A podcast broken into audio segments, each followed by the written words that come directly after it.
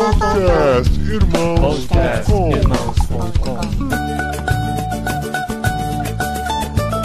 Olá, pessoas!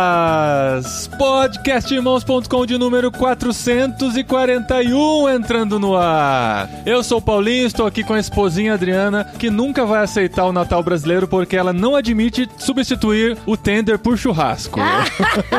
Eu admiro. Não, não. Todo não? ano na família é essa guerra. Eu quero fazer churrasco, a galera quer comer Gente, carne mas de em Natal. que outra época a gente vai comer tender, que a gente vai comer chester? Mas sempre é- Se é época pra churrasco comer no churrasco. horário do Natal, não vai sobrar pra comer chester outro dia, ué, só por causa disso. Eu sou a Adriana e eu estou aqui com o JV, que escreveu um artigo sobre o Natal brasileiro em pleno maio de 2019. Porque ele, em maio ele tava pensando no Natal, gente. Explica, O espírito do. Natal chegou cedo. Não, Dri, esse artigo foi repostado, mas tudo bem. eu sou o JV e eu tô aqui com o Thiago, que é o meu neocalvinista marxista preferido Olha, outro time Thiago aí. brasileiro. Ai, que Jesus perdoe seus pecados, JV. Eu sou o Thiago, tô aqui com o Gui Iamarino e nós pela primeira vez vamos ouvir um YamaCast ao vivo aqui, né? Do, do... Inédito, inédito. Bom, eu sou o Gui e eu tô aqui com o Cacau, que é o Belschnickel brasileiro. Olha isso. Tendo as referências. Meu pai, essa eu vou ter que dar um Google. Tem que dar Google. Acho que deve ser mais legal do que ser o Papai Noel, né? Que você pode dar varada nas pessoas e tal, é mais legal. Deus, o Papai Noel pode dar varada Não, o nas Bel pessoas. Nickel Ah, pode tá. dar. E eu sou o Cacau e eu tô aqui com a Ellen, que é a exterminadora de tradições natalinas. Vocês vão ver nesse episódio.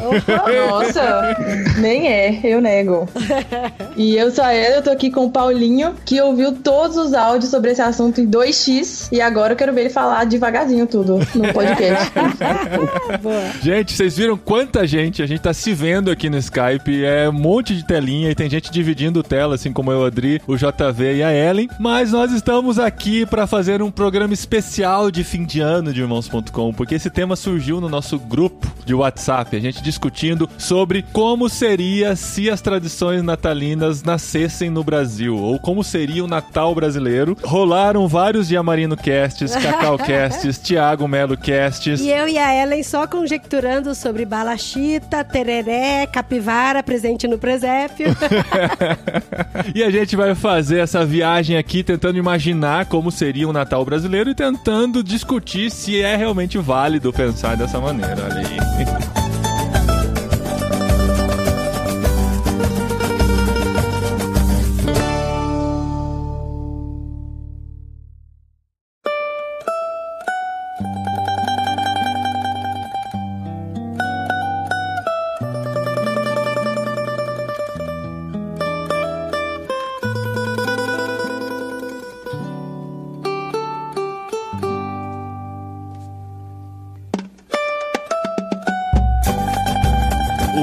Yamarino Cast já virou tradição aqui entre nós, a gente gostaria de apresentar pra vocês, porque existe até um sticker, né? Guilherme Yamarino está gravando áudio. E enquanto ele estava gravando esse áudio de 9 minutos e 52 segundos da semana passada, nós conseguimos fazer um bingo do que conteria nesse áudio. Nós fizemos o sticker até que chegou e tal, e a gente tava discutindo esse tema aqui, e é sobre isso que a gente quer falar hoje com vocês. Mas por onde a gente começa, gente? A gente vai começar imaginando como seria o Natal brasileiro vai discutir se pode ou não pode imaginar um Natal brasileiro? Ó, eu acho que a gente podia começar falando das tradições. Deixa o Natal pra depois. Vamos falar primeiro do que veio depois do Natal que a gente incorporou. Que foi esse o meu ponto inicial lá na nossa Certo. tal conversa. Que foi legal, Papai Noel, árvorezinha, pinheiro, legal. Até as tradições não tão secularizadas. Até as de advento mesmo, roxo e velas. Eu acho que elas são muito tradições do hemisfério norte, de quem tá no inverno, entendeu? Uhum. Ou a gente tem que dar o nosso Natal pra julho, ou a gente tem que arrumar umas coisas mais calor, entendeu? Eu amei que o Cacau falou que a gente tinha que comemorar que Jesus é a sombra do onipotente, não que ele é a luz. Porque luz já tem demais nessa época do ano aqui no hemisfério sul. Não, é porque assim, a gente tá descobrindo essa coisa do advento recentemente e tal. Até falei na live que eu gravei essa semana com o Zé Bruno que muitas das coisas a gente vai descobrindo conforme vai produzindo podcast. Então, calendário litúrgico é uma novidade pra mim. No ano passado a gente teve uma conversa com o André Gopp e ele explicando lá no CTPI do ano passado o que, que é o calendário litúrgico e tal. E eu me perguntando, nossa, que coisa mais retrógrada, por que pensar nesse tipo de coisa? E ele explicando as vantagens e tal. Depois, no fim do ano, o Projeto Sola faz o. O Advento Tour. O turnê do Ah, Advento. é, do eu falo, ah, a que gente legal. não tinha noção do que que Eu é. falei assim, eu, eu assim, uai, viraram católico? É, não, A gente recebeu essa acusação. Ah, agora vocês são católicos. E que que é isso? A gente falou, olha que bonitinho o Projeto Sola tá cantando músicas de Natal, lembra?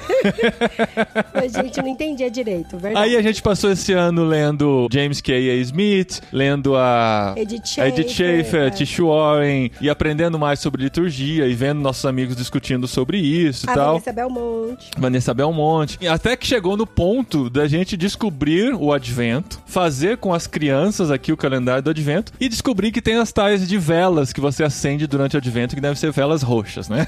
Não, mas é que é assim, é o primeiro Natal de verdade que a gente tá passando em família. Então eu tô tendo muitas crises assim, sabe? Eu fico, gente, agora eu posso montar um presépio? Não é idolatria?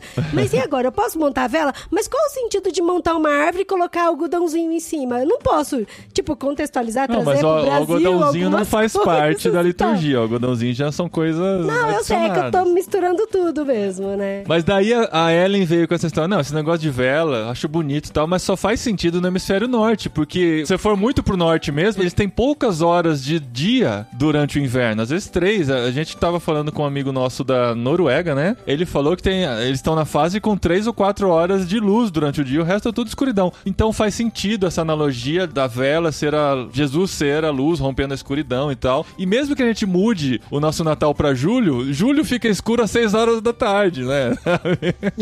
É, eu acho que cabe uma distinção aí inicial, assim, a gente tem que pensar o que, que é parte da história do Natal, o que, que é parte da liturgia ao redor do Advento, né? Advento não é igual ao Natal. Você tem o período do Advento, que é a espera para em quem é chegado do Natal, que é o próprio período do nascimento de Jesus mesmo, a história específica do evento do nascimento de Jesus. Tem as questões litúrgicas que a igreja incorpora para se ensinar isso e também tem as distintos disso, distinto da liturgia, as tradições natalinas. A bolinha na árvore, tem comida, tem luzinha e etc, que são coisas que acho que são distintas e aí sim vale a pena a nossa discussão assim, do que, que é válido, o que, que faz parte de uma ação litúrgica que faz parte da história da igreja e o que, que é uma tradição que foi sendo gerada e às vezes a gente até incorpora dentro da nossa tradição mais latina aqui, de forma assim muito pensar que a gente poderia até repensar isso, né? Acho que essa distinção é importantíssima, senão vai dar treta. É, mas tem uma coisa nisso aí. Mesmo sendo alguma coisa que seja tradição cristã, ainda assim não necessariamente é bíblico. Exato. Então, assim, eu acho que a gente pode ter. Não que eu seja contra, acho que essas coisas são úteis pra caramba. Mas, assim, pra brincadeira aqui, eu acho que a gente pode desafiar essas tradições cristãs também. A gente só não deveria desafiar a história bíblica. Por exemplo, né? Não teria um outro santo que não fosse São Nicolau, já que ele é do hemisfério norte, não teria, entendeu? Esse tipo de coisa, assim. É Aham. cristão, mas, entendeu? Não sou contra o Papai Noel, tá? Não, é, ninguém aqui é contra nada. Começa por aí, né? Você Ah, é, você é no Noel. WhatsApp, você foi contra. Fique registrado aqui o Papai Noel, o Coelhinho da eu Páscoa nego, e e o velho da van no 7 de setembro. Mas eu acho que a gente tocou num ponto, Paulinho, que tá aí na sua primeira pergunta. Por que? O que que tá dentro de nós? Por que, que a gente quer transformar as coisas em brasileiro? Sim. Assim, porque eu acho que isso tem muito a ver com a motivação até da gente estar conversando sobre isso, né? Assim, por que, que a gente precisa dar uma recondicionada ou adaptada, atualizada, vamos aí o termo da moda, né? É, incorporar um pouco essas coisas para mais próximo do nosso contexto, assim. Porque eu acho que é daqui que a gente pode ir, ir pra frente. Por que não tem pinheiro aqui nesse país, gente? Olha só, eu tô aqui, ó, com um pinheirinho aqui, ó. Vocês estão vendo na câmera aqui, ó. É. De plástico. É de plástico esse negócio, ó. Não tem nem vaso lá embaixo. A gente tem de Casimiro. verdade aqui que vai morrer daqui duas semanas. Então, tá vendo? Viu, mas por que então? É, é simplesmente por sermos um país colonizado que quer negar todas as tradições que vieram junto com seus colonizadores? É por isso que a gente. Sim, próxima. Ai. Ou porque nós temos cultura suficiente pra desenvolver a nossa própria tradição de Natal? Mas olha, eu confesso que eu tenho medo da ideia de adaptar algumas coisas por conta da gente querer renegar a cultura do norte e a gente adaptar e fazer coisa herética. E aí fazer coisa errada ou trazer elementos culturais pra dentro da minha família que não é pra comemorar dessa forma. Então, mas por que que o deles não é herético e o nosso é? Pois é. Vai lá, Gui. Acho que essa questão que o João toca é muito importante, porque quando a gente fala sobre questões de Natal, nós não estamos falando de um tipo ideal, ou seja, uma coisa hegemônica, né? Claro que não. A gente está falando de questões muito diferentes em cada país, em cada contexto. Então, por exemplo, a Ellen questionou uma coisa muito importante que é: ah, mas a gente tem muita luz, mais que o suficiente, né? A gente não tem frio, por exemplo, para ter vela, é, lareira para nos aquecer, elementos que podem nos remeter ao Natal, né? Só que mesmo assim a gente tem significados em elementos culturais aqui que já são muito incorporados na nossa cultura. Até quando a gente pode dizer que isso não é mais parte da nossa cultura? Porque se a gente for tentar ficar separando questões pela raiz cultural dela, o que, que vai sobrar para nós, afinal de contas? Não é verdade? Sobrar Vai sobrar quase nada. Mandioca e banho. É, exato. É, não, e também, assim, toda essa piada aí, né, de eu ser decolonial, que é brincadeira. Porque, assim, na verdade, grande parte da história, o cristianismo se desenvolveu na Europa, né? Então, assim, várias coisas que a gente tem, vários desenvolvimentos de teologia e de tradição vêm da Europa. E tudo bem, a gente pode e deve lidar com isso, né? Tipo, interagir com essas tradições, com a própria teologia, que foi desenvolvida na Europa durante, sei lá, milênios. É. Na verdade, foi mais um lamento, assim, de tipo, essas tradições são tão bonitas, mas elas são mais bonitas quando todo a vibe, assim, com todo, até o frio que você tá sentindo na sua pele, tudo tem a ver, assim, tudo tá integrado, sabe? A tradição com o que a pessoa tá vivendo na estação do ano, e a estação do ano remete à estação do calendário. Que eu acho que, assim, foi mais um tom de brincadeira, barra, ah, seria legal se a gente fosse incorporar tudo junto, assim, ou, ou sei É, lá. Parece eu que também a gente incorpora pelas metades, assim. Eu entendo a crítica da Ellen, ela é importante porque às vezes a gente acaba consumindo tradições e não fazendo uma reflexão, acho que puxa um pouco do que o Ti falou, né? Você não puxa a essência do que a história quer mostrar, né? Tem elementos natalinos que acabaram sendo incorporados na nossa prática e eventos anuais, como o Natal, que são importantes e remetem a coisas para além da figura, para além do elemento em si, né? Por exemplo, uma árvore, ela não tá dizendo só sobre a árvore. O Papai Noel como personagem não está remetendo só ao Papai Noel, mas sim a um ato de generosidade. Os presentes não significam só presentes. Então, se a gente puxar esse traço e tentar utilizar o traço do que é bom dentro dessa cultura, que vai remeter à história bíblica de ah, hospitalidade, generosidade, encarnação de Cristo num arcabouço último do nosso significado, aí sim esse exercício é legal, porque existem elementos na nossa cultura, e talvez mais do que na cultura do norte, que remetem mais à generosidade, mais à hospitalidade, mais ao lance da festividade quando alguém nasce, talvez do que de um país frio, né? Que você não tem tanto contato. Conversa com o alemão. Desculpa aí se tem alguém que tem família alemã e tal, mas eh, eles não são exatamente as pessoas mais hospitaleiras do mundo, né? Então, mas isso é um desafio, Gui, porque assim, né? A gente tenta trazer esses elementos que remete à história do Natal e todo a comemoração, até a questão dos rei magos e tal, tudo assim, tentando não contextualizar aqui no Brasil, mas explicar, por exemplo, para as nossas crianças, nossos filhos aqui, por que que aconteceu dessa forma, por que que Jesus nasceu lá entre os animais e tal, né? E aí a gente tenta explicar isso para os meninos. Mas aí, por outro lado, quando a gente pensa nas comemorações do Natal, que são de séries e filmes e televisão, que é tudo permeado de neve e frio e velas e aquecedores e tal, você fala, nossa, mas parece que é um Natal diferente do que é o nascimento de Parece. Jesus, né? Parece mais chique, né? Parece. Parece que é bem diferente. E aí, hoje foi engraçado, né? Hoje eu liguei pra Floricultura que eu tinha comprado minha árvore de Natal e que eles venderam a minha árvore de Natal. Estava encomendada. Denúncia! Denúncia! Ela vendeu a minha árvore que eu tinha reservado Não, sabe o eu que é pior? viajei. É que a Adri é influencer e ela fez stories indo nas floriculturas e contando pra todo mundo no Instagram: Ó, estou comprando essa É árvore mais aqui. barato que é mais barato, mais bonito e e tal. tal, Depois né? todo mundo de vinhedo foi lá e Não, comprou a não, árvore não é também antes de dela. mim, tá? Parece.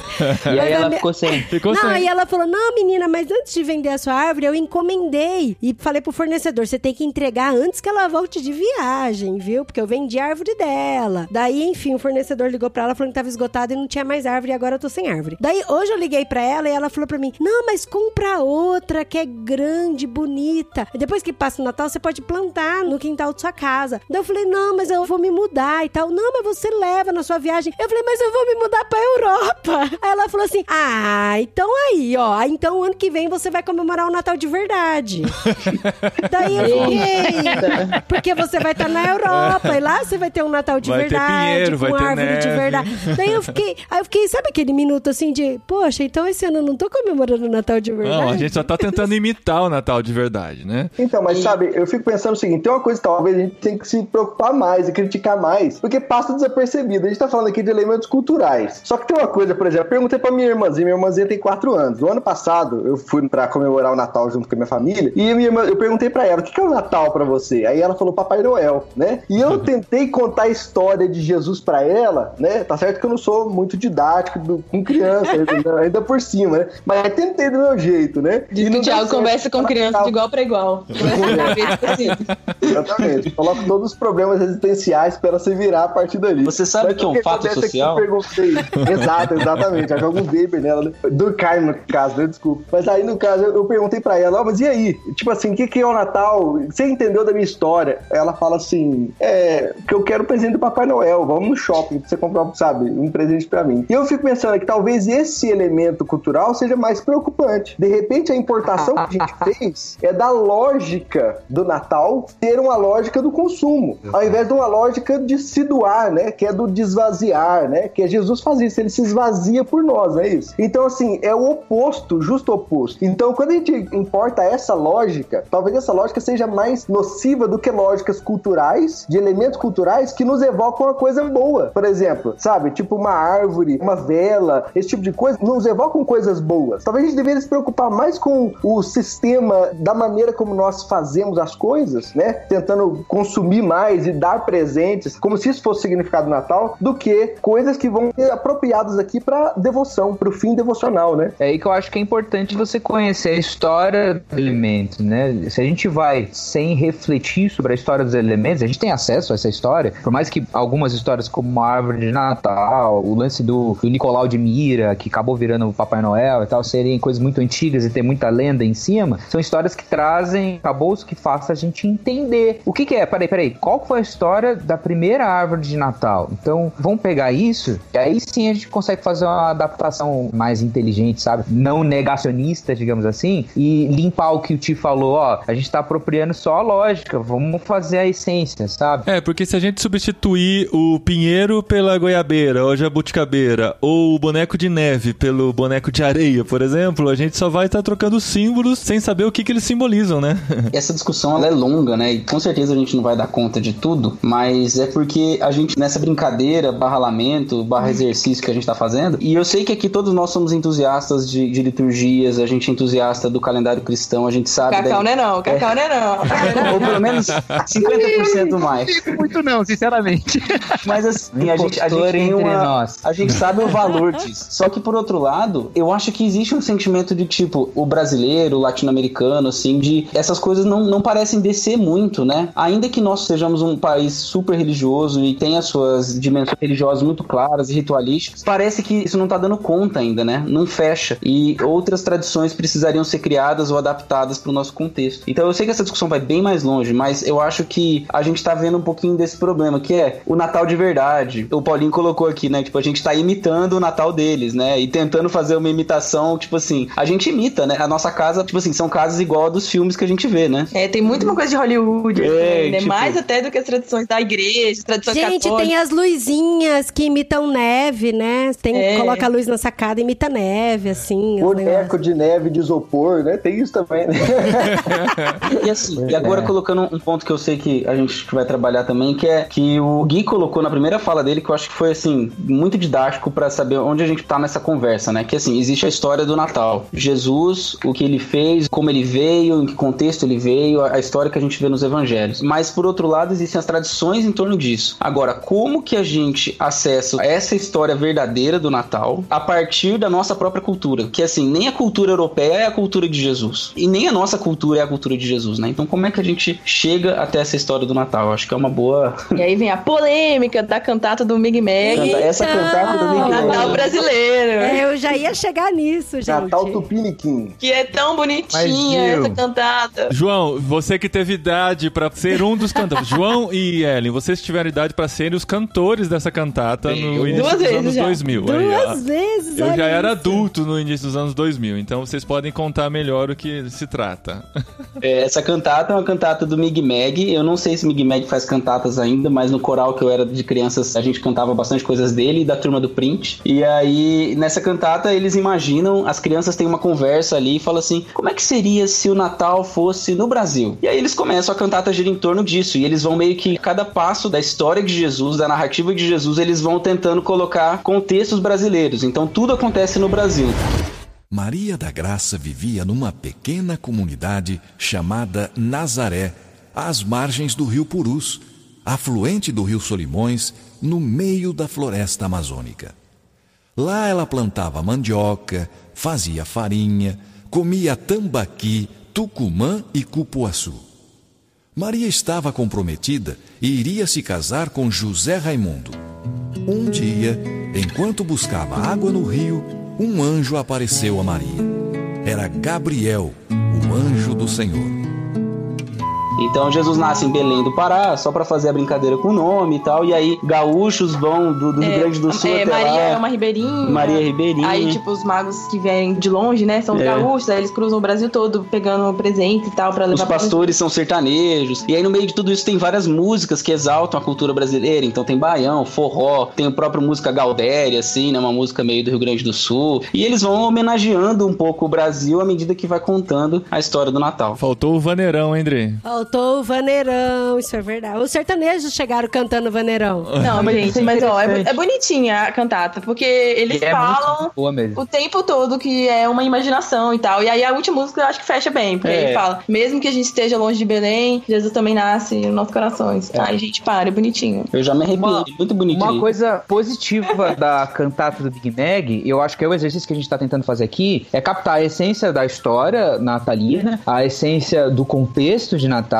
até eles brincam bastante com a questão política, né? Ali tem a. Ah, mas Jesus não nasceu no Planalto Central e tudo mais, que é a questão dos reis magos que vão até o Palácio de Herodes procurar Jesus lá, né? E Jesus não está lá, mostrando que Jesus nasceu de forma humilde, né? E nasceu em Belém, na cidade de Davi e tal, que não necessariamente é emparelhada com o poder político da época, né? Lógico que é uma crítica ferrenha política, mas é importante também que acaba sendo uma contextualização permissível dentro de uma interpretação do Mas próprio deixa eu, texto. deixa eu fazer Fala uma pergunta pra colocar fogo no parquinho aqui. Mas qual a diferença disso do Jesus da Mangueira, por exemplo? E Uia! bom dia, Thiago.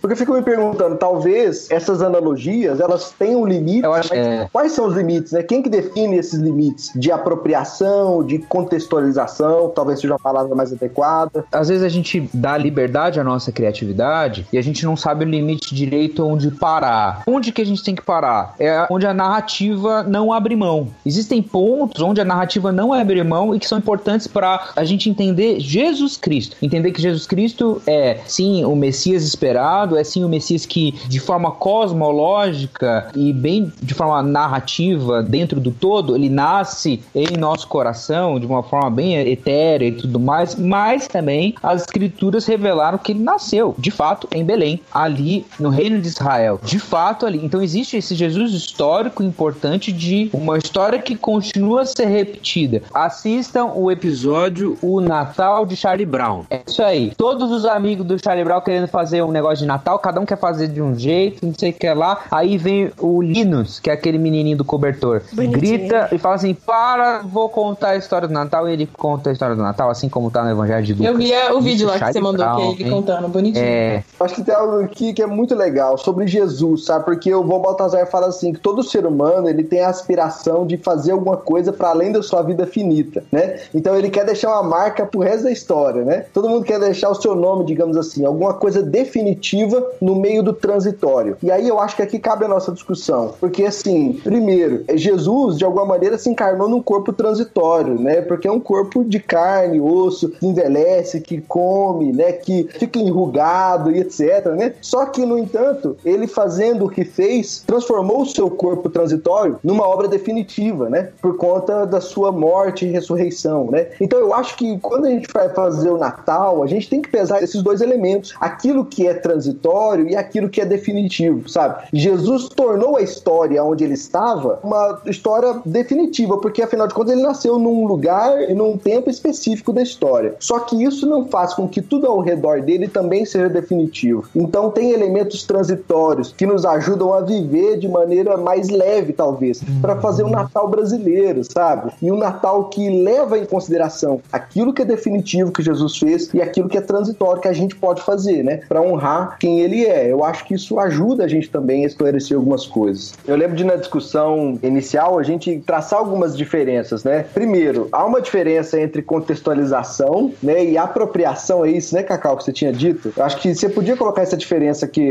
que eu acho que foi bastante interessante. Não, porque a contextualização é você comunicar de um jeito que ela é compreensível nesse contexto, né? Às vezes para causar o mesmo impacto, né, da época. Então, às vezes você precisa usar alguns tipos de, de comparação, assim, né? Pegar uma outra história bíblica porque já tá mais fresca na minha cabeça. Vamos falar de Zaqueu subindo na árvore, por exemplo. É fácil a gente pensar Zaqueu como uma pessoa odiada e tal, mas na verdade Zaqueu seria melhor comparado com um, um político, né, da nossa época, corrupto, né? Então, assim, ele não é odiado porque ele é, ele é odiado porque ele rouba o povo, né? Então, é difícil colocar Jesus chamando e indo comer na casa de um político corrupto, eles convertendo e resolvendo abrir mão do que, entendeu? É isso é uma contextualização. Então, assim, não é falar que Zaqueu era esse, mas é falar, é como se fosse, coisa do tipo, guardando esse impacto, né? É igual quando a gente conta a história para as crianças, assim, tenta trazer para a realidade deles. Exato, exatamente. E adaptar já seria colocar as coisas se passando aqui hoje em dia, né? Jesus andando num carro aberto, um carro de som, é. sei lá, né? E alguma coisa desse tipo, assim. Ou a Maria sendo a Maria Bonita, o José sendo um cangaceiro, um personagem importante da história. E isso tem limites. Eu acho que são limites hermenêuticos, né? Para quem tá acostumado com a linguagem teológica, eles são os mesmos limites da hermenêutica. Você não pode abrir mão do que é essencial no texto só por causa que você se sente melhor assim. Quando a gente tenta apropriar a nossa história, eu te falou de apropriação, mas na, nessa adaptação a gente tenta render a história de Jesus à nossa história e não a nossa história à história de Jesus. Eu gosto do termo apropriação no seguinte contexto. Se ele for mal usado, acho que ele leva a exageros e a desvios bem graves, mas eu acho que a ideia de apropriar-se é de o sujeito, no caso eu que estou lendo o texto, me vendo como parte daquela história e aquela história sendo próxima a mim. Não de que eu vou mudar aquela história, mas na verdade eu estou sendo afetado por ela, né? Então é uma relação minha mais com aquele texto. Ou seja, quando eu olhar para a história de Jesus, eu olhar para Maria e José, e aí eu pensar, por exemplo, que Maria era uma adolescente, uma menina nova, com várias questões ali. Óbvio que as questões dela, por causa da cultura e do tempo, não são semelhantes às de adolescentes e moças de hoje. Mas por outro lado, ela era uma adolescente, ela era alguém que tinha proximidades que tem a ver com a humanidade dela, com a gente, com pessoas como ela. Então eu acho que uma coisa que eu acho legal de apropriar-se, assim, nesse sentido, é de olhar para aquela história e falar assim, cara, essa história, ela me pertence, ou na verdade eu pertenço a ela, né? Melhor ainda. Tipo assim, essa história, eu faço parte dela. E assim, Jesus veio aqui, ele não veio, acho que isso até ajuda a gente a aproximar mais a história e não fazer com que a gente olhe para a história do Natal sempre como se fosse aquele conto de fadas, né? Aquele conto meio mitológico, Muito né? De como, distante. é, de como surgiu o nosso Deus. Não, ele veio aqui agora, no tempo presente, viveu entre nós, esteve entre nós nesse momento histórico, num momento histórico como o nosso. Então, eu acho que isso ajuda a aproximar. É nesse sentido que eu acho que a apropriação pode ser usada, tomando cuidado pra gente não mudar a história, né? Obviamente, eu acho que o ponto fica difícil quando a gente muda a história e deixa a história ficar como ela é, né? Então, e aí várias narrativas surgem, né? Por exemplo, Jesus se torna um libertador político, Jesus se torna a personagem que a gente quiser colocar quando a gente adapta a história para aquilo que a gente quer defender. Mas quando a gente olha para essa história e meio que é possuído por ela, eu acho que a gente tem bastante a aproveitar com isso. A gente tende a querer que Jesus seja parecido com a gente. A gente tende a querer que Jesus seja parecido com a nossa forma de pensar, a nossa forma de se reunir, a nossa denominação, a nosso jeito de pensar teologia, o nosso jeito de celebrar o Natal. O europeu fez isso, o americano fez isso e tornou isso o supra-sumo para ele. Então, o processo de secularização, ele é muito isso, quando eu penso qualquer história, qualquer narrativa de acordo com a minha própria ideia. As escrituras, elas vão trazer um processo totalmente diferente, porque vão render a minha história, a história de Cristo, vão render a minha cultura, a cultura de Cristo, vão dizer que em Cristo todas as culturas podem se dobrar. Em Cristo, cada um de nós vai ter um lugar garantido na cultura do rei, vai ter um lugar garantido no reino, vai ter um lugar aonde o rei desceu para se encarnar como um de nós, sabe? É importante, por quê? Porque se eu torno Jesus mais parecido com o meu grupo de amigos, mais parecido com a minha cultura, mais parecido com a minha região, eu vou acabar desconectando esse mesmo Jesus que veio para todos de todos os outros, né? Então esse é o perigo e o limite ele tá aí. Quando eu acho que Jesus só tem que ser assim e não daquele jeito, sabe? Quando eu acho que Jesus vai se adaptar a todas as culturas e não todas as culturas se dobrar à cultura do mestre e do rei.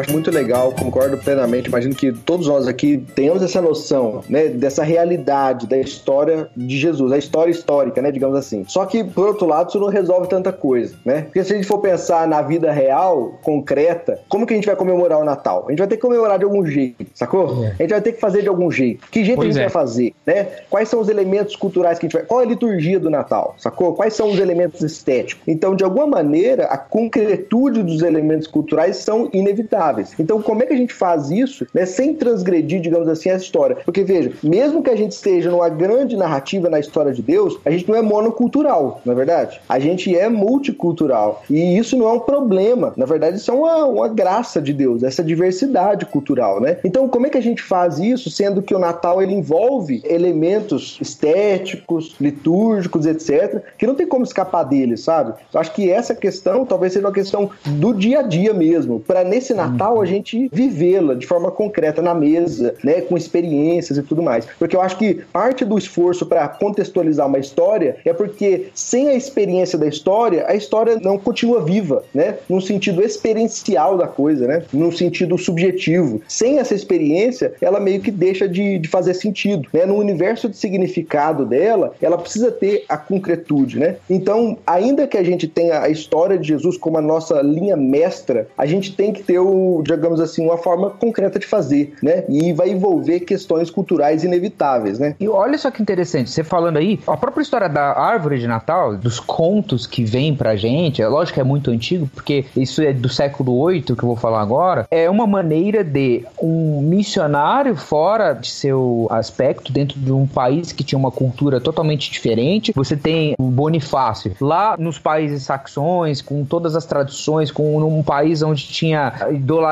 ou adoração a Odin, Balder, Thor, toda essa mitologia nórdica que a gente tá cansado de ver aí agora nas culturas dos filmes da Marvel. É. Esse cara tinha que explicar a história de Cristo, o evangelho verdadeiro, para uma comunidade ali. E conta a lenda, né? Lógico que a gente não sabe se é fato verídico ou não, mas foi passando e aí deve ter se transformado pra caramba, que num vilarejo que ele tava pregando, tinha um, um carvalho e esse carvalho era o carvalho do trovão, ou o carvalho de Thor. A mitologia nórdica, ela é muito voltada para sacrifício de pessoas, um negócio sanguinário. Quem assistiu um pouco, talvez, de Vikings, assim, sabe, talvez algumas coisas que tenham acontecido. Quem leu Bernard Cornwell vai saber um pouco mais. Mas esse cara, o Bonifácio, um belo dia resolveu cortar essa árvore. Falou assim: não, vou cortar a árvore, vou desafiar o Thor. E ele realmente cortou a árvore. E diz a lenda que a árvore se despedaçou em quatro pedaços, então, para cada peda ponta da cruz. E aí vem a, a história. E no lugar dessa árvore que foi cortada, ele plantou uma outra árvore. E essa árvore ele resolveu chamar de árvore da esperança, de árvore do Natal, e que todas as vezes fazia-se um memorial para celebrar o verdadeiro evangelho, a encarnação do nosso Senhor Jesus Cristo. E aí, tradição vai, tradição vem, se torna nossa popular hoje árvore de Natal. Então foi um cara que pegou numa cultura que tinha outra religião, que tinham outros aspectos, e foi pregar o evangelho ali, e de alguma maneira ele serviu como uma ponte para contar a história história do Natal, sabe? O que talvez falte para nós é a gente encontrar esses elementos culturais intrínsecos nossos brasileiros e fazer a mesma coisa. Se essa história de evangelização fosse no Brasil, como é que ia se colocar essa questão aí? Como é que ia ser nessa abordagem do brasileirinho pagão? Como é que ia explicar pra ele? Fico pensando assim, que de repente, sabe, a gente não precisa ter tantos problemas com a cultura, sabe, como a gente tem. A gente basicamente separa cultura sagrada de cultura. Sabe, eu não sei qual é a cultura que foi sacralizada. Quem sacralizou algum tipo de cultura, pra começar, sabe?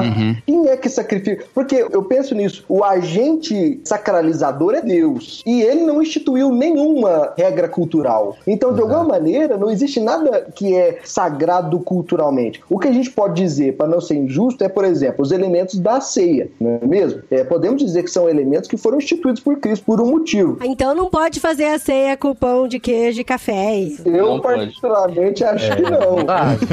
A não ser que não tenha mais nada, né? Se não tiver nada, vai com o que você tiver. Eu, eu concordo com isso. Ué, gente, mas e ceia com suco? Dá na mesma se trocar o suco por café. Já não é vinho? Já não é vinho, né? É uma de defensores mais tá puritanos. Pano pra mãe. Então, beleza. Então a árvore de Natal não tem como tirar é isso. Então, aí que tá. A árvore de Natal já faz parte da tradição de Natal. Inclusive do brasileiro. Por mais que tenha sido importada, faz parte da tradição de Natal. Será que a gente tem que descobrir na nossa cultura algo do zero pra poder usar como um símbolo no lugar da árvore? Ou a gente pode, como eu disse lá no começo, simplesmente substituir o pinheiro pela goiabeira, entendeu? O Paulinho não quer nem árvore de mentira. Começa por aí.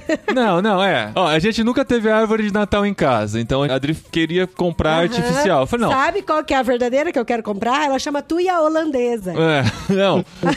Holandesa aí, ó. Holandesa. Essa aí é Não. Tem. Mas o que eu disse é, já que vamos ter uma árvore de Natal, vamos ter uma árvore de verdade. Pode ser qualquer uma, não precisa ser pinheiro, pode ser a jabuticabeira. E é, inclusive, a bom da jabuticabeira, gente, araucária. é que já vem com as bolinhas de Natal, entendeu? Espero que seja nessa estação. Mas aí não remete à história que o Guilherme contou, mano. Mas não precisa Tem que remeter, ser um não. treco que tenha. Não Mas precisa? é. Tá achando que é filme da Marvel?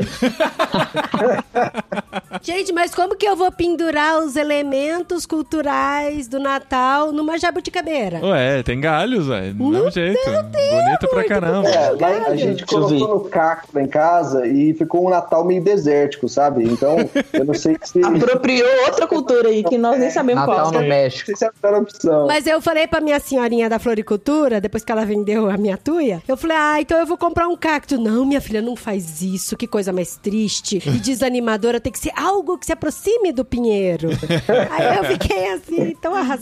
Gente, mas olha aqui, um problema do tradicionalismo, não da tradição, é que o tradicionalismo faz a gente olhar para o passado como se tudo que veio no passado é melhor do que o que tem no presente. E aí a gente leva a gente a desprezar algumas ações e movimentos que podem acontecer aqui e sempre suspeitar do que acontece agora, né? Não que a gente não tenha motivos às vezes para suspeitar das coisas, mas leva a gente a sempre condenar de a priori o que, o que a gente está fazendo agora. Esse é um problema do tradicionalismo. Então tradições são importantes, a gente concorda com isso. Mas eu acho que vale a pena a gente pensar em aí é cada um na sua reflexão, mas como que aqui agora a gente pode adaptar questões que estão no nosso redor dentro dos elementos que estão na história do Natal, na história verdadeira do Natal, na história de Jesus, né? E aí aqui é, eu acho que é, é bem assim, é abrir margem para criatividade mesmo. Tipo assim, a gente tá falando da árvore, mas às vezes não precisa ter árvore, mas é Isso. importante que podem existir outros elementos que a gente não pensou ainda. É, o que o Gui que- falou antes, né? Tipo, a gente tá falando de quê? Hospitalidade, É, generosidade, exatamente. esperança. O que, que a gente pode simbolizar e encarnar na nossa rotina, na nossa decoração, na nossa família? O que, que a gente pode encarnar dessas coisas, né? O que, que a gente pode fazer e simbolizar, até E na, na sabe- comida, na decoração e tudo. Quem sabe essas coisas não viram árvores de Natal para que no futuro algumas pessoas olhem e falem assim: nossa, alguém conseguiu fazer uma reflexão disso e isso ficou marcado nessa grande história do Natal, né? E aí, assim, novos elementos surgem e tudo bem com isso. Vocês sabem que tem uma árvore que é natalina brasileira, né? E que a gente só sente o cheiro dela nessa época do Natal, no verão agora. Que é a Qual que é? Sica. Fechou, então. Cica, Boa, ela, Cica, de ela começa, um ela começa a incenso. soltar um cheiro nessa época. Então tem muitos lugares que você vai onde tem cica, né? Lugares mais arborizados e tal. É Essa época do Natal é tipo o cheiro característico. Tanto que quando eu e Isabela começamos a namorar, e a Isabela ela é uma entusiasta do Natal, assim. Ela visitou a minha família pela primeira vez nessa época. A gente entrou assim perto de casa, no bairro, assim, sabe? E depois depois no condomínio onde meus pais moram tal. Aí baixou a janela e ela começou a sentir o cheiro. A frase que ela soltou foi: Nossa, que cheiro de Natal.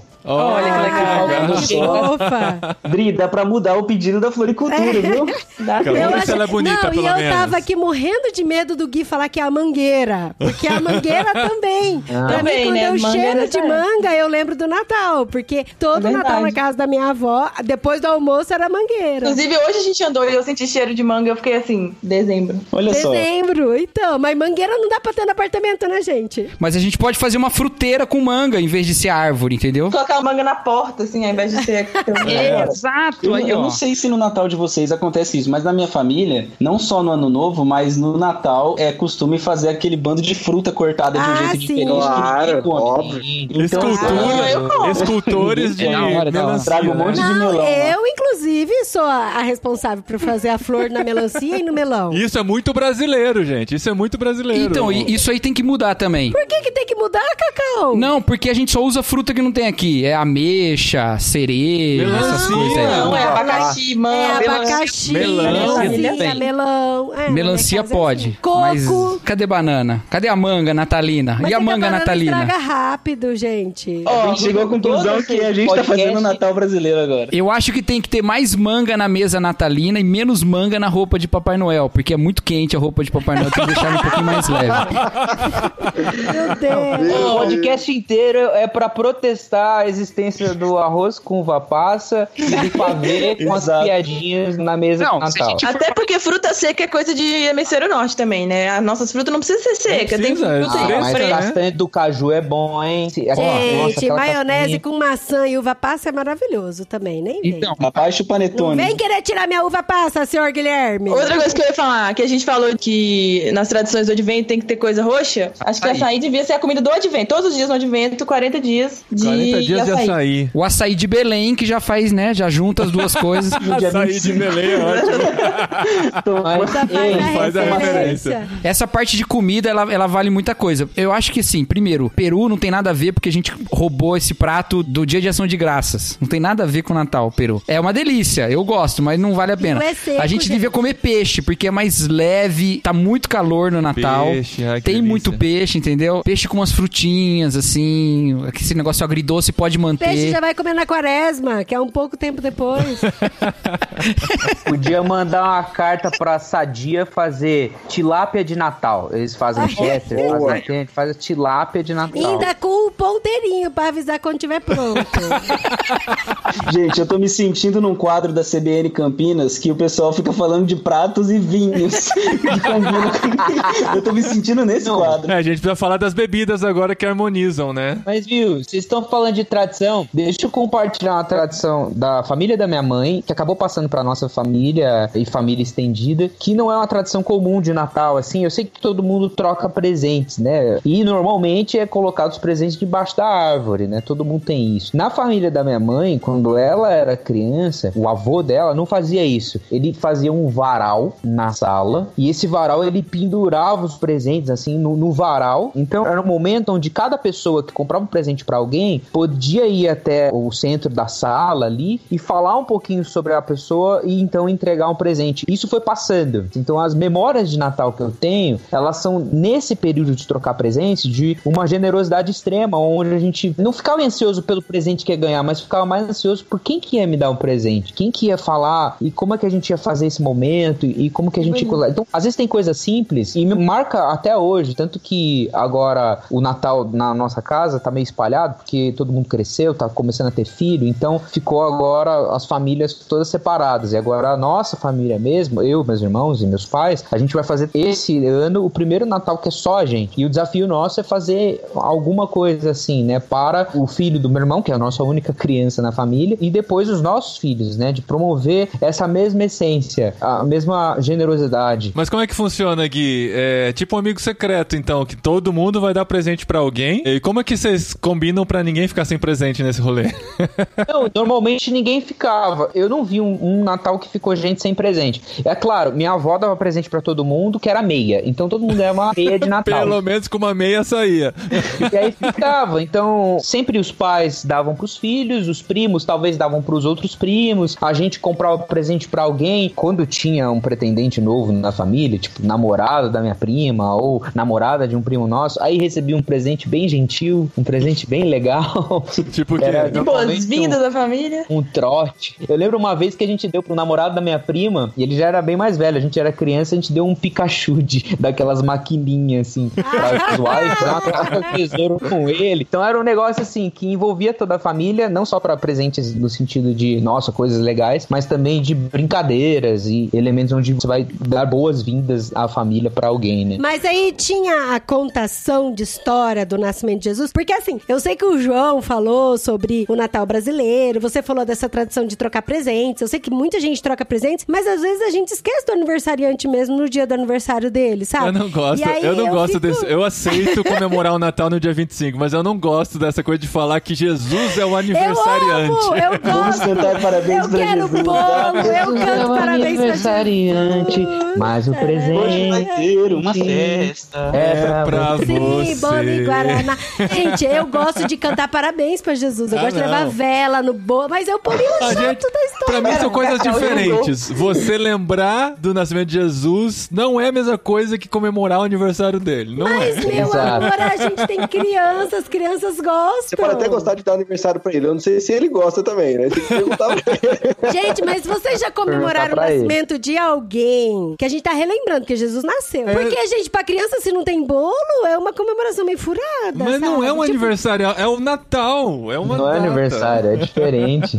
Todas as vezes que a gente comemora o ficou Natal, sempre tem alguém que fala alguma coisa. A gente lembra do Natal. Nós lemos alguns dos textos bíblicos referentes ao Natal, seja algum dos cânticos que tem, ou então alguns versículos ou algum salmo messiânico e tal. Lá em casa sempre alguém fala, né? Eu lembro que quando eu era criança, era ou o meu avô, depois que meu avô faleceu, ou o tio, ou o meu pai, ou a minha tia, que muitas vezes falava também. E mais recentemente, como eu comecei a entrar nessa história de pregar, eu às vezes falo. E é sempre trazer uma mensagem, assim, em relação a tudo isso que a gente tem falado. Não só uma repetição da história, porque é necessário a gente repetir a história do Natal, mas também lembrar o porquê disso, né? Da encarnação de Cristo, o nascimento real da esperança para os homens, a luz dos homens, o lance da generosidade que a gente tem falado algumas vezes aqui. E principalmente, acho que mais recentemente, eu tenho chamado bastante atenção para hospitalidade e reconciliação. Porque o nascimento de Cristo, ele representa em caráter último o movimento de Deus em reconciliar consigo os seus filhos, né? Então, Cristo nasce para morrer. Calvino às vezes falava que o Natal até é mais importante que a Páscoa, né? Então é outra discussão aí super polêmica, mas é um ponto interessante da gente pregar o evangelho mesmo, né? Não apenas falar assim, é aniversário de Jesus, parabéns, tchau. Ah,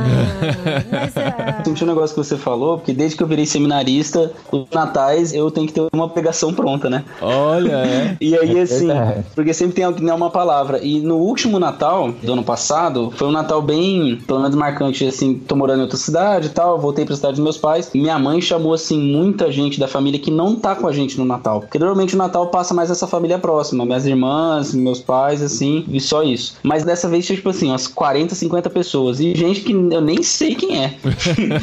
de fulano que convida fulano e tal. E aí, naquele momento, eu falei assim, cara, agora é a hora de falar de verdade a maior e a melhor história que eu posso falar pra alguém. Aí você não contou o Natal brasileiro, né? É, eu você não contou a história de verdade. Aí. Já foi legal, porque chamou os parentes católicos, aí eles É. leram os cânticos de É, a gente Maria fez uma liturgia, porque eu tava, eu tava com meus parentes que eram católicos, É. que são católicos, e aí, assim, eu, eu trouxe eles pra fazer uma liturgia, uma mini liturgia de Natal. Então a gente fez o lecionário, eles leram os salmos messiânicos e tal. E aí a gente Muito pôde legal. falar, ter um momento ali onde a gente falou sobre a história do Natal pra todo mundo. Isso, eu acho que essa é uma oportunidade muito legal de Natal, de família, de relembrar a história desse jeito. Acho que essa é uma liturgia que, independente de que comida e que elementos a gente vai ter na casa, isso a gente não pode abrir mão, sabe, das nossas casas, de ter um momento ali e falar, essa é a história do Natal. É por causa disso que a gente tá aqui hoje. Alguém que já morou no Rio de Janeiro, não? Você. Não, mas eu morei pouco tempo. Ele vai falar da rabanada. Não, não, não, não vou falar. Não, porque o, Guilherme falou do da hospitalidade, o João falou desse negócio de estar junto e tal. Tem uma família da igreja que veio do Rio, né? E eles disseram que quando eles chegaram aqui, e vieram pra nossa região aqui, de Campinas. É, claro, da igreja. Mas a minha igreja fica aqui, ela não é itinerante. Mas o- quando eles chegaram aqui, eles estranharam, porque lá onde eles moravam, pelo menos no Rio, no Natal, as pessoas iam de casa em casa. Tipo, participando um verdade, pouquinho das, é das ceias, sabe? Ah, vamos lá na casa do fulana, ia lá, aparecia lá. Quando a gente passou o Natal no Rio, foi isso. Lembra que a minha cunhada morava numa rua, assim, que era uma ladeira sem saída, né? É, a gente já E passou o aí Natal no elas Rio. falaram, ah, agora a gente vai entregar os presentes pra vizinhança. Aham. E daí, assim, durante a gente comendo a ceia, aí saíram as duas entregando os presentes e tal, com um versículo. Eu até perguntei pra eles assim, mas e se você for na casa de outra pessoa e alguém chegar na sua casa? Falou, não, sempre fica alguém né?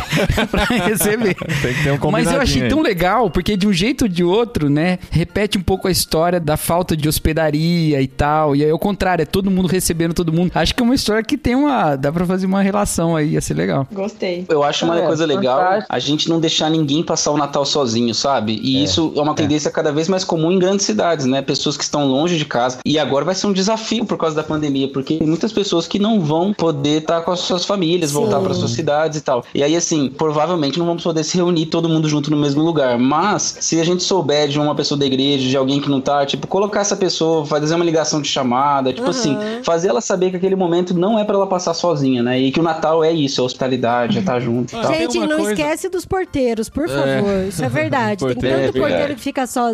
Na nossa tradição brasileira já tem uma questão diferente do hemisfério norte, é que o Natal pra gente é a noite do dia 24, né? Quando a gente passa junto, reúne a família e tal. Nos Estados Unidos, por exemplo, ou país do hemisfério norte, eles dormem cedo pra acordar cedo no dia seguinte e fazer a celebração. Abrir os presentes. É, abrir os presentes, né? Não esquecendo de mim, tem essa cena no final, bem icônica. Algumas igrejas até fazem alguma coisa na véspera, à noite e tal. Um culto começa mais tarde. Eu tava conversando com meu amigo norte-irlandês e ele falou que algumas igrejas fazem o culto mais tarde, no dia 24, até da meia-noite, pra celebrarem juntos. E depois, para as pessoas mais velhas, fazem um culto no dia 25 de manhã. aí os pastores têm que dar essa desdobrada aí pra fazer funcionar. Mas a nossa tradição é muito fazer uma ceia especial no dia 24 à noite. Felizmente, na nossa família não tem a tradição de esperar meia-noite pra comer. A gente Graças come mais a cedo. Deus, a gente come. E antes. celebra meia-noite. E a gente bota a culpa nas crianças, que as crianças É, é, as crianças com não, fome. não podem esperar até meia-noite e tal. E no dia 25 depois reúne a família de novo, porque é muita comida e a gente vai comer novamente E no dia seguinte. 26 de novo, e no dia 27 É, de novo. dependendo Viu, do mas a da família Já emenda com o ano Paulinho, novo. família do Paulinho tem uma tradição muito legal que eu não sei como que a gente vai fazer esse ano. É. Mas sempre no dia 24 à noite, antes de dar meia-noite, eles cantam música é, de viola, É, moda de modas de viola. viola. Sempre, sempre, porque o meu cunhado toca violão e tem um amigo nosso que é, que é o, o, O primo. O primo, o primo mais velho da família, É. com a filha e eu e o Paulinho. Aí a gente canta várias modas de viola, Várias. várias, várias, assim, assim, até perder a voz. E é todo Natal, né, amor? Minha família é Todo de Piracicaba. Então, assim, a gente cresceu ouvindo música caipira. E eu sou de Campo Grande. É, e a Adri conhece também por tabela. e assim, isso foi surgindo naturalmente, sabe? Não, não foi assim, não, vamos criar essa tradição. Teve um Natal, pegou o violão, começou a cantar e juntou os primos em volta, começamos a cantar. Aí na outra a gente repetiu e repetiu e tá virando tradição todos Todo os anos. Natal, faz mais E de 10 anos, Aí né, amor? pensando, né, a- o equivalente disso no hemisfério norte, eles têm a tradição de se reunir ao redor do piano e cantar músicas de Natal, né? A gente secularizou um pouquinho, A gente- mas é legal do mesmo A gente jeito. canta, de que me adianta viver na cidade se a felicidade não me acompanha. Mas eu acho que é isso, porque olha só que importante. Naquele livro do Tim Keller, O Natal Escondido, eles chamam a atenção para algo muito interessante que é todo mundo tá aberto a receber a mensagem no Natal. Ninguém tá resistente em relação ao evangelho. Todo mundo quando você vai falar do Natal já tá mais sensibilizado e tal. Então essas tradições que vão aparecendo nas famílias, né? Eu acho que cada uma das famílias da galera que tá escutando o podcast tem alguma particularidade. Tipo, ah, eu e meus primos, a gente todo Natal gostava de ficar até as 5 da manhã do outro dia pra ver o sol nascer e tinha isso todo Natal. A gente ficava esperando o ano inteiro pra ter isso, sabe? E tem outras pormenores que todo mundo tem. E esses pormenores onde as pessoas esperam pra celebrar algo que elas não têm durante o ano, onde as pessoas esperam pra ter uma experiência ali que não tem durante o ano. Então, consequentemente, ela tá mais aberta a receber uma história como a história de Jesus, como o evangelho. Ela tá mais aberta a falar de hospitalidade, ela tá mais aberta a falar de perdão, ela tá mais aberta a falar que ela precisa ser mais generosa, ela tá mais aberta a falar que ela precisa de um salvador e rei na vida dela. sabe? E esses pormenores é aquilo que eu tentei falar no começo, né? O Bonifácio lá no século VIII foi e fez isso. Existem essas árvores de carvalho de tora aí presentes na nossa família, que talvez sejam pontos de contato com o evangelho, que nessa época do Natal elas vão aparecer. E essa é a oportunidade que a gente tem de explicar né, a essência ou explicar o fundamento desses elementos, né? Porque a gente pode falar, por exemplo, de hospitalidade sem falar nada de Jesus, né? A gente pode falar sobre esses valores de uma forma bem esvaziada, né? Da Meio mensagem. padre Fábio de Mello, assim. Exato, exato.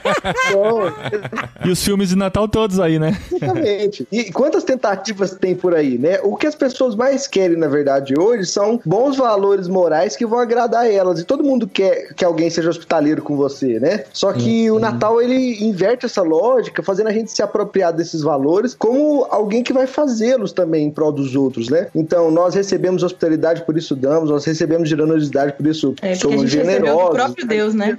Exato. a diferença. E tem tudo a ver com a mensagem do Natal em si mesma, né? Jesus vir se despir por nós, né? Então, quando a gente faz isso também, de alguma maneira, a gente está explicando a razão. Eu acho que é até legal tentativas assim mais que soam agradáveis, né, para os outros. Em que sentido? A gente fazer as coisas serem legais no Natal para todo mundo, para todo mundo ficar naquela vibe, naquele clima, né? Espírito legal. natalino, Mas isso né? não é, mas isso não é o suficiente, sabe? No sentido de explicar o porquê nós fazemos isso, sabe? Uma coisa que passa despercebido, mas é o sino. O sino não tem nada a ver também. É o anúncio. Sim, canta o sino de Belém, mas que por quê? o Da onde que vem esse sino? Vem do Jingle Bells lá do trenó dos caras dos americanos lá. A gente nem tem trenó aqui. Que negócio é esse? Então tá, Que cancelado. sino que tinha em. Belém, velho? Que sino que tinha em Belém? É o Me berrante fala, qual que é o de sino Belém. que bate em Belém? Mas tem a ver com a anunciação, não tem não? O sino está anunciando a Opa, chegada. tem uma música brasileira que chama Anunciação, viu? Vai tocar no culto. É, tá pra Guilherme cantar vai no amar. culto, né? É, vai tocar no culto a anunciação, a gente vai ter uma conversa depois de gabinete. Depois a gente vai cantar dias melhores. Eu já escuto os teus sinos, né? Sim. Eu já escuto os teus Não, sinos. mas pra brasileirar, se é alguma coisa que vai anunciar, que seja o. Como é que chama lá o negócio dos boiadeiro? Berrante. Berrante. Berrante. Berrante. Berrante. Sabe tocar berrante, João? Só não toco porque não tem aqui. Ah, eu também sei tocar. É, Dri sabe mesmo. Falta a gente falar quais seriam os presentes dos reis magos, dos gaúchos. E quais são os animais do presépio, né? Porque eu não e vou abrir mão vocês são vira-lata preconceituosos. Vira-lata caramelo, é isso? Vocês estão dando trela pro pessoal do sul separatista, porque vocês já estão considerando que é de outro país. Os reis magos são de outro país. Aí vocês estão tratando os gaúchos com preconceito. Mas então são argentinos, vão trazer vinho, doce de leite, queijo e pronto. Mano, né? Alfajor. alfajor. Alfajor, é. Se eles forem do Paraguai, eles podem trazer PlayStation 5, Whey protein. iPhone 12. iPhone 12, sopa paraguaia. Ai, que delícia. Então, a regra aqui, pelo que eu tô entendendo da nossa conversa, é clara, né? Não tem cultura sagrada, o choro é livre, faça um Natal brasileiro, né? E lembre-se sempre de falar da história de Jesus. Ah, pronto, Pronto. fechou. Esse é o Natal Eu brasileiro. tô só esperando o Gui falar amém. Amém.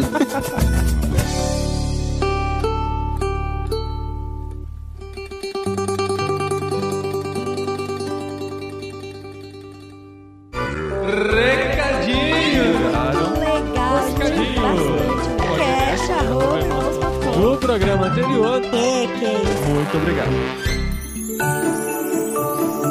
Recadinhos, esposinha! Recadinhos natalinos. Recadinhos, últimos recadinhos do ano. Sim, Sim. Já passou a metade do mês de dezembro. Gente, olha que coisa desesperadora, né? Outro dia um amigo meu mandou uma mensagem que eu achei mó engraçado, né? Ele escreveu assim: Gente, amanhã começa o lockdown no Brasil. Aí a pessoa cai assim do morro, aí vai passando as folhas do ano, aí ela já tá comemorando o Natal. É mais legal, a imagem é mais legal. Mas...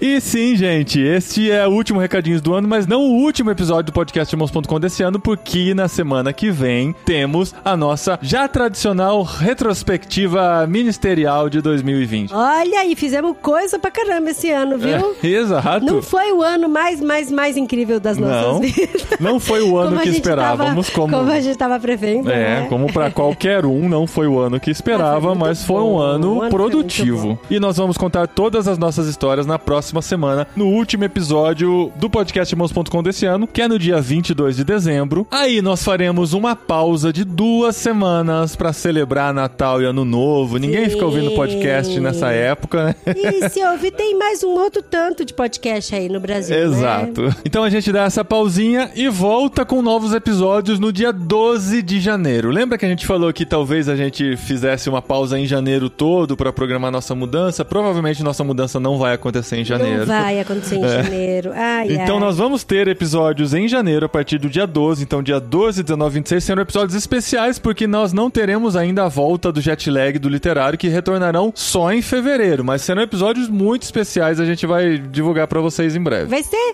episódios do coração, né? Episódios de férias. É, episódios de férias. se bem que, né, o ano foi tão maluco que, assim, nem sei se as pessoas vão ter férias em janeiro. Se vão se encontrar com a família, né? Provavelmente não. Então vai ser um mês normal, eu acredito. Ah, Espero que seja, né? que não seja normal. É, pra gente aqui não. Vão ser episódios especiais, diferenciados aqui no podcast irmãos.com. Em fevereiro volta o literário. Aham. Então você já pode pegar o mês de janeiro pra começar a ler o livro com a gente, é? Exato. Nós já anunciamos aqui que no mês de fevereiro nós vamos lançar o literário sobre um dos nossos livros mais queridos aqui, que é. Qual que é o nome, O esposinha? Guia do Mochileiro da Galáxia. Opa, volta. Das Galáxias.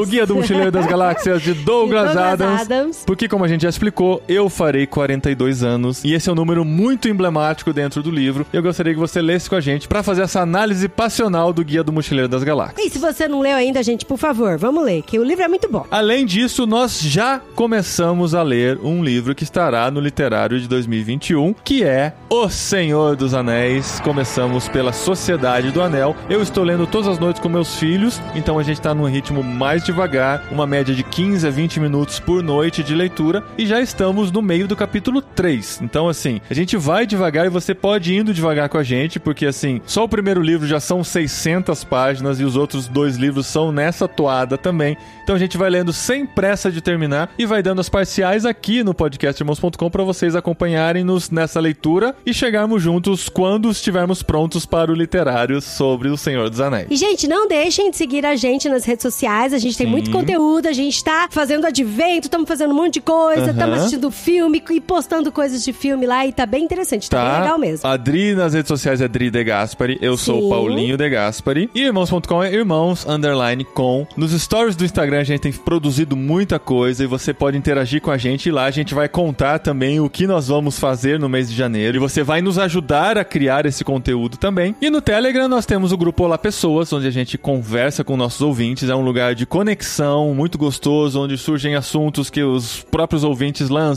informações que a gente dá lá em primeira mão pra vocês também. E além do grupo Olá Pessoas, Além do grupo Olá nós temos um grupo Pessoas, mais exclusivo, seriam Temos, aquelas pessoas que estão um pouquinho mais sim. perto da gente. É o VIP, VIP, VIPaço, VIPíssimo. que é a cabineirmãos.com, onde nós conversamos com os nossos mantenedores. O que são mantenedores? São as pessoas que apoiam o nosso ministério financeiramente, sem esperar nada em troca, mas ah, mesmo assim a gente gosta de dar algo em troca, que são informações exclusivas, informações em primeira mão. A gente faz sorteios de livro da Mundo Cristão lá na cabineirmãos.com também, então tem muita coisa legal. Inclusive, se você estiver ouvindo esse episódio na data de publicação, hoje, terça-feira, 15 de dezembro, amanhã, quarta-feira, 16 de dezembro, nós faremos um Zoom especial exclusivo com os nossos mantenedores pra gente relatar em primeira mão como é que foi o nosso ano e ouvir um Sim. pouquinho deles também e, E nos preparar pro juntos, próximo né? ano, A gente gosta juntos. de estar próximo deles, né? Pra gente trocar ideia e conversar e um orar pelo outro também. né? Exato, é uma família, né? Parece É muito clichê dizer é isso. Mas nós estamos bem próximos uns dos outros, conversando sobre coisas muito particulares, lendo livros juntos, então tem sido uma experiência muito rica compartilhar esse tempo com eles. E se você quer fazer parte disso também, você já deve saber do nosso projeto, que a gente está de mudança para Espanha. A gente levanta esses mantenedores para o nosso sustento também. Agradecemos a todos que estão junto com a gente nesse projeto. E você está convidado a se envolver dessa maneira também. Então a gente agradece por todo o carinho. Mas semana que vem a gente vai poder agradecer muito mais na nossa Sim. retrospectiva. E olha, qualquer dúvida que você tem, ah, eu não sei como que faz pra entrar no cabine, ah, não sei como é que faz pra entrar no Lá Pessoas, ah, não sei como é que faz pra isso ou pra aquilo. Gente, entra em qualquer rede sociais nossa, do Instagram, Twitter e manda um DM pra gente Sim. que a gente vai explicando. E no certinho. post desse programa, irmãos.com, você também vai ter todos os links, inclusive os links das coisas mencionadas nesse episódio, como o texto do JV sobre o Natal brasileiro, como a cantata, as músicas do Natal brasileiro e todos os links para as nossas redes sociais também, inclusive dos participantes do programa, que nesse aqui foi praticamente um recorde de participantes, né? Foi, gente. E para as redes sociais de todos eles, no post desse programa irmãos.com, em cima do nome deles tem o link, assim como todos os episódios de irmãos.com até hoje, mas em cima do nome deles tem o link para as redes sociais dele, geralmente pro Instagram ou pro Twitter, para você conhecer mais e poder segui-los também e seguir a gente, tá bom? Então muito obrigado, gente, pelo carinho até agora. E semana que vem a gente volta com novas Sim. informações, muitas novidades. Semana que vem vocês serão bombardeados de Paulinho e Dri. É, seremos só nós aqui, se preparem. Até lá, gente!